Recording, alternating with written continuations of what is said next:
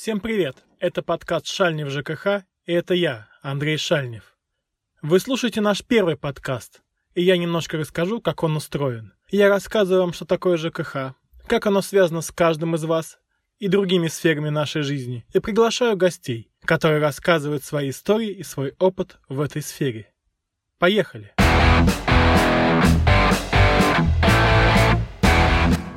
Мы записываем наш подкаст, находясь э, в самоизоляции в режиме коронавируса, и это является отличной мотивацией начинать записывать новые вещи, новые подкасты. Многие могут говорить, что только ленивый сейчас не записывает подкаст, что все пытаются это делать. Я могу говорить свое оправдание, что давно собирался это делать, а это послужило лишь некоторым поводом для того, чтобы активизировать свое желание для записи подкаста. Наш подкаст посвящен ЖКХ. Мы долго решались его записывать. Повод появился, и мы это делаем. Меня зовут Андрей Шальнев. Долгие пять лет я был муниципальным депутатом. В подмосковном городе Пушкино работал в комиссии по ЖКХ, занимался этими вопросами. С 2017 года я работаю в управляющей компании, являюсь заместителем директора по развитию. Наша компания — это группа из нескольких управляющих компаний, работающая через отличный сервис «Домохозяин». Я решил поделиться своим опытом, потому что мне не хватает той информации, которая содержится в телеграм-каналах, посвященным ЖКХ, различных подборках, потому что часто анализ, который приводится там, относится лишь к одной сфере жизни людей относится лишь к тому, что является предложением по текущему регулированию, где предлагаются те или иные изменения, исходя из той парадигмы, в которой находится Россия сейчас. Мне бы хотелось взглянуть на эту проблему немножко шире, посмотреть на нее с точки зрения теории, в том числе экономических, посмотреть на нее с точки зрения реальной практики взаимодействия людей, реальных комьюнити, сообществ, потому что этого не хватает для понимания того, что такое данная сфера. Сегодня я хочу остановиться немножко на нескольких темах. Сначала поговорим вообще, что такое ЖКХ. У нас в стране 75% городского населения. Две трети населения живет в многоквартирных домах. Это означает, что каждый из этих людей сталкивается с прелестями жилищно-коммунального хозяйства. Именно так расшифровывается ЖКХ, если кто-то не понял. Это вода, котельные, вывоз мусора, отопление и прочие-прочие вещи, с которыми связана эта сфера. Тесно переплетается она в силу своей специфики со строительной и энергетической сферой. Важно понимать, что такое жилищное коммунальное хозяйство и на что оно подразделяется. Можно говорить о сфере снабжения ресурсами. На квартирных домах, как правило, есть следующий ресурс. Это вода, которая поступает через различные водоканалы. С точки зрения сегодняшнего закона есть монополия, искусственно установленная, но называющаяся при этом естественной. Эта монополия устанавливается тем, что водоканалы могут быть только в государственной или муниципальной собственности. Не может быть приватизации или частных водоснабжающих организаций. Также обычно эти же организации занимаются водоотведением, или, как еще модно говорить, канализованием. Получили воду, куда-то она уходит, этим занимается одна организация. Другая организация, которая связана с жилищно-коммунальным хозяйством в вашей квартире, это теплоснабжающая организация. Это организация, которая, как правило, поставляет вам тепло в отопительный сезон, а когда нет отопительного сезона, поставляет вам горячую воду. И горячую воду поставляет вам круглогодично. Как правило, эти организации бывают совершенно разные, они бывают частными, здесь нет такой монополии, но конкуренции между ними нет, потому что есть понятие гарантирующего поставщика, который только и может поставлять горячую воду и отопление в ваши дома. Нельзя отказаться от этого услуг, нельзя выбирать, и есть только одна теплоснабжающая организация для вашего дома. Отдельно мы поговорим как-нибудь о том, что бывает в тех домах, в которых нет центрального теплоснабжения, есть и такие дома. И это не обязательно то, что вы подумали какой-то барак или что-то еще. Нет, это современные дома, имеющие свои крышные газовые котельные. И газ является еще одним ресурсом, который вы можете получать в своем доме. О чем будем говорить, в том числе о том, что на самом деле газ является очень дешевым э, топливом, газ является очень дешевым ресурсом, однако современные дома практически не оборудуются газом, только если для крышных газовых котельных. Современные высотные дома не имеют газовых плит, а имеют э, только электрические плиты. И электричество это еще один ресурс, который поступает в наши дома. Электричество снабжается после реформы РАО ЕС различными бытовыми организациями, которые работают с населением, вырабатываются различными электростанциями и передаются энергосетевыми организациями. Эта искусственная демонополизация на самом деле вводит людей в заблуждение, потому что все эти энергетические организации сегодня принадлежат, по сути, одним и тем же окологосударственным структурам, например, «Газпрому», которому принадлежит Мосэнерго, и также Мосэнергосбыт. А одним неочевидным ресурсом, который появился около двух лет назад и снабжает наши дома, является мусор. Это огромная тема, мы о ней будем говорить очень много в наших подкастах. Также надеюсь на интервью с мусоровозящими компаниями. Однако важно понимать, что сегодня во всех регионах, кроме Москвы, мусор и мусоровозящая компания, которая называется региональным оператором, является, по сути дела, ресурсоснабжающей организацией. Это единая организация на регион, или на кластер, как в Московской области, которые поделены на несколько кластеров, где есть свой региональный оператор, определенный на длительный срок с установленным тарифом. От услуг его отказаться нельзя. Если раньше эта сфера была конкурентной, было множество мусоровозящих компаний, их услуги могли выбирать управляющие компании, то сегодня такого нет. Сегодня есть определенный сверху на региональном уровне региональный оператор, который уже сам берет на субподряд мусоровозящие компании. Я являлся депутатом в городе Пушкино, работал долгое время, и у нас региональный оператор, который работает с 2019 года, это Сергиев Посадский региональный оператор. Ситуация с ним такая, что он э, не имеет собственной производственных мощностей. У него нету никаких производственных мощностей, никаких своих грузовиков. У него есть только субподрядчики. Появилась такая прокладка, приближенная к различным структурам, которая, собственно, и занимается, отвечает за эту очень важную тему, потому что вопрос экологии, он вышел на передний план, стал очень важным. И, наконец, самый большой пласт ЖКХ — это управляющие компании. Это те компании, которые занимаются обслуживанием домов. Они есть не в каждом доме, потому что, например, можно создавать ТСЖ, или если дом совсем маленький, до 30 30 квартир, он может заниматься непосредственным управлением. Когда мы говорим об управляющих компаниях, это огромный пласт, мы будем говорить о ней отдельно, будем говорить отдельно о том, что она может делать, о том, что она делает сейчас. Многие понимают и представляют себе дворника, уборщицу, но не видят того, что еще делает управляющая компания. Это обслуживание лифтов, если они есть, это обслуживание инженерных сетей в подвалах, то, что вообще никто не видит. И это все, что относится к комплексу работ по содержанию дома. За исключением капитального ремонта. У нас это разграничено, и у нас это, к сожалению, носит принудительный характер, и люди вынуждены это платить, то до сих пор не понимают, как и зачем это происходит. Вот все эти сферы снабжения дома и, грубо говоря, все, что окружает вас сейчас, когда вы находитесь на самоизоляции, все те блага цивилизации, которые позволяют вам относительно комфортно проводить это время, все это связано с жилищно-коммунальным хозяйством. Сейчас самое время подумать, как это устроено, и подумать о том, как можно это улучшить, как меньше платить, как платить за то, что вас устраивает. Поэтому я призываю вас активнее погрузиться в эту тему. И поскольку две трети жителей страны живет в многоквартирных домах, начать это на самом деле стоит с того, чтобы посмотреть свой платежный документ. Это квитанция. Мы поговорили за тему ЖКХ, и теперь мы поговорим про квитанции. Квитанции покажут вам на самом деле, сколько и за что вы платите. Там вы увидите так называемый тариф. Тариф, например, за содержание текущий ремонт жилья. Эта сумма идет управляющей компании, эту сумму вы платите ей за те услуги, которые она оказывает, за уборку, за содержание инженерных сетей, за обслуживание домофона, за содержание лифтов, если они есть, а также за паспортный учет и за другие побочные вещи, например, за работу аварийно-диспетчерской службы. Сейчас есть строгие требования, которые заставляют быстро реагировать и работать 24 часа. Как правило, этот тариф устанавливается за квадратный метр вашего жилья. То есть, когда вы посмотрите в платежку, вы увидите, что некий тариф, утвержденный тем или иным способом, умножается на площадь вашей квартиры. Откуда же берется этот тариф? Он может браться несколькими способами. Первое и самое простое – это жители на общем собрании утвердили тариф, исходя из сметы, и живут по нему. Второе, самое частое, но тем не менее самое неочевидное, это когда орган местного самоуправления взял и на основании каких-то своих данных, никто не знает, как считался этот тариф, а, на муниципальном уровне. Когда-то был посчитан, да, с ним что-то было сделано, однако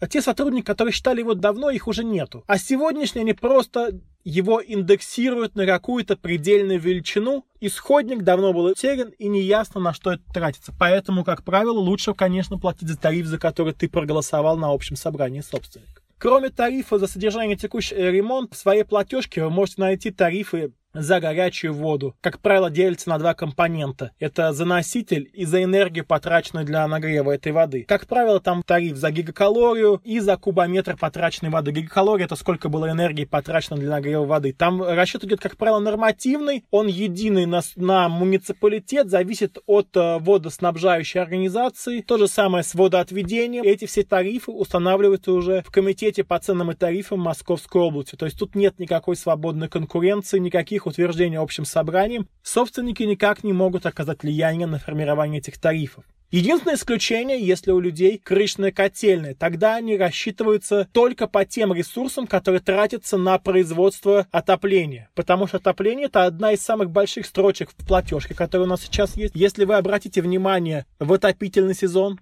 если у вас есть счетчик, вы платите 7 месяцев. Либо если у вас нет счетчика, вы вообще платите круглый год. А это будет самая значительная строка в вашей платежке. То же самое с электричеством. Электричество также устанавливается правительством Московской области. И с мусором. Тариф на вывоз мусора устанавливается. Как правило, отдельной строчкой может вывозить еще домофон, он, как правило, платится уже с помещения, то есть это может быть 40, 60, 50 до 100 рублей обычно с помещения. И дополнительные услуги, это может быть консьерж, он, как правило, платится с квартиры, но может с квадратного метра, это уже выбор общего собрания собственников. Какие-то дополнительные услуги, которые могут быть содержание видеонаблюдений, иногда входит в тариф, иногда идет отдельно. И другие дополнительные вещи, например, охрана.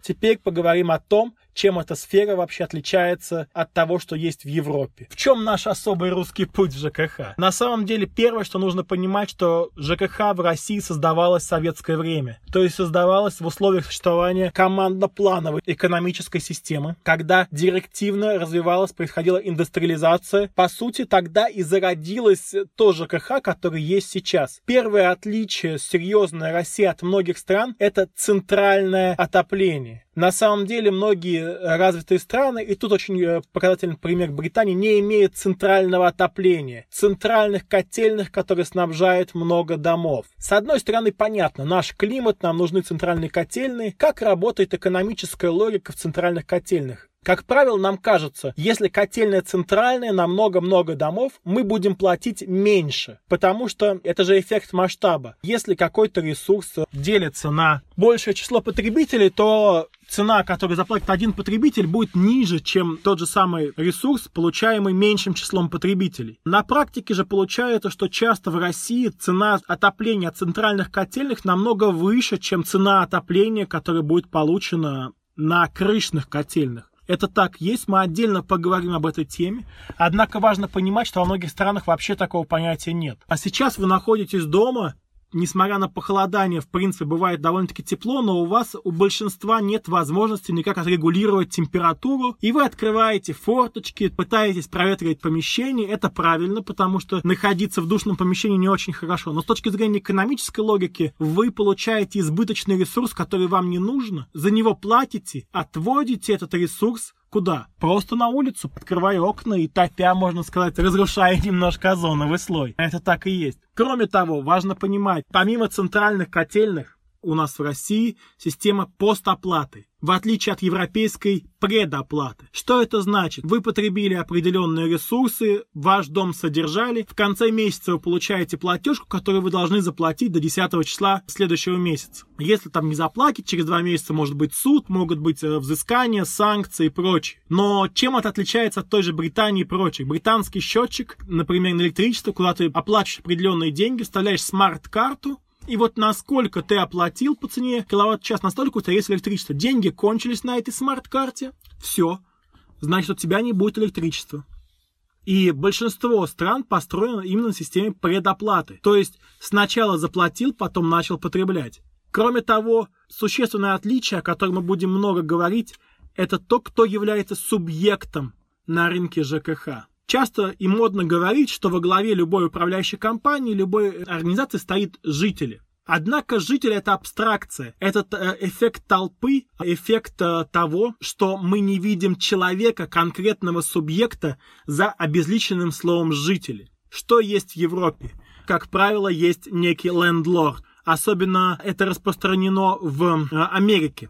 В Америке есть, как правило, лендлорд. Он может владеть либо сам, либо как акционерное общество, либо как какой-то кооператив неким зданием, допустим, небоскребом. И в этом небоскребе он предоставляет в аренду, длительную аренду квартиры. Это, например, можно было видеть в сериале «Друзья» или где-то еще. То есть, когда увидели, там, как правило, люди не являются собственниками квартиры. Что это означает? Это означает следующее. Это означает то, что этот человек и является субъектом. У него нет управляющей компании, по сути. Он является собственником зданий, и дальше он может сам выбирать подрядчиков, сам нанимать людей, которые убирают, либо в штат, либо какую-то компанию, у него есть полная свобода. Если его кто-то не устраивает, он может расторгнуть с ними договор управления и перестать работать с ними. Эта свобода договора, к сожалению, невозможна на рынке ЖКХ России. Потому что мы выходили из советской системы, где была система ДЭС-ЖЭКов, где не было частной собственности, была личное пользование. Все квартиры принадлежали предоставлять от государства. И многоквартирные дома не имели субъекта, не имели того лица, которое будет принимать решение. Поэтому весь современный жилищный кодекс это по сути попытка увязать постсоветские реалии с текущей ситуацией, что мы все-таки живем при каком-никаком капитализме, при рыночной экономики. Поэтому у нас размытый субъект называется общее собрание собственников. Все это регулирование по смене управляющей компании, по выборе способа управления является следствием того, что мы вышли из той системы отсутствия субъекта, что мы пытались его создать через общее собрание собственников, однако класс ответственного собственника жилья до сих пор не сформирован. Многие воспринимают платежку, которую они получают, как налог, не ожидая от уплаты этой платежки последствий, которые они могут увидеть, проконтролировать, на которые они могут повлиять. На чем держится большинство государственных муниципальных компаний? На том, что люди вообще не понимают, что это рынок, что там есть конкуренты, что можно выбирать и менять управляющие компании. Мы подробно поговорим о том, как поменять эту систему с точки зрения законодательства. Мы подробно расскажем, как это есть в других странах.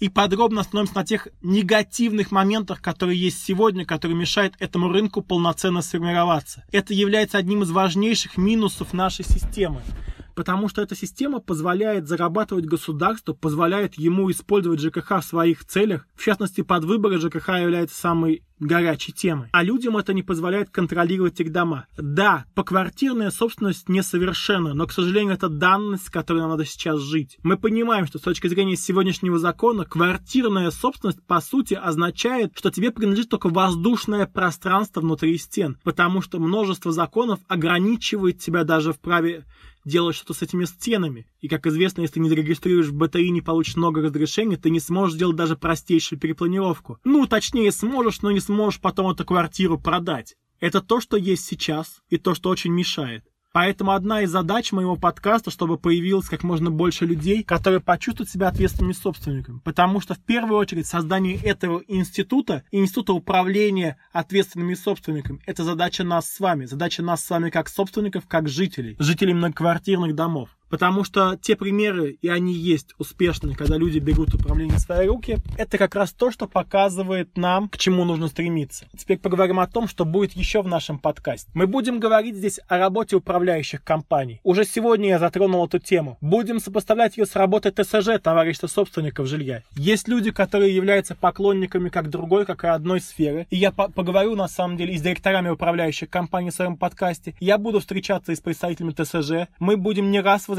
к этой теме, потому что она очень всех волнует. Кроме того, мы будем обсуждать строительные проекты, которые уже есть, которые появляются, анализировать их с точки зрения ЖКХ и дальнейшего содержания. К сожалению, это важная проблема, которой никто не уделяет внимания. Когда строится тот или иной проект, часто не уделяется внимания тому, как он будет дальше содержаться, что с ним будет дальше происходить, как он будет управляться, кто будет тем, опять же, субъектом, который будет заниматься его жилищно-коммунальным хозяйством, кто будет принимать решения по его содержанию мы поговорим подробнее о тех инициативах, которые сейчас есть, о регуляторной гильотине, которая может серьезно изменить рынок ЖКХ, а может произойти только косметические изменения, которые ничего не поменяют. Мы будем обсуждать актуальные новости, делать обзоры на телеграм-каналы, спорить с ними заочно, спорить и общаться с множеством интересных людей и брать у них интервью. Это одна из моих задач, чтобы вы увидели, что эта сфера живая, что это не управдомы, как вам кажется, а это обычная конкурентная предпринимательская сфера со своими атлантами, где есть свои герои, свои негодяи, и есть интересные моменты, о которых можно поговорить. Кстати, если у вас есть идеи, о чем мы могли бы говорить в нашем подкасте, пожалуйста, пишите в комментариях. Комментарии можно оставлять в Фейсбуке, в Телеграме. А на сегодня это все. Наш подкаст будет выходить раз в неделю. Следите за нами, подписывайтесь и оставляйте комментарии на платформах Яндекс Музыка, Spotify, Google подкастах, CastBox, Apple подкасты. А также подписывайтесь на мой телеграм-канал, там я буду активно отвечать на вопросы, писать актуальные мнения по происходящим событиям и спорить с другими авторами телеграм-канала. Ну и следите за нами в Facebook. До новых встреч, спасибо.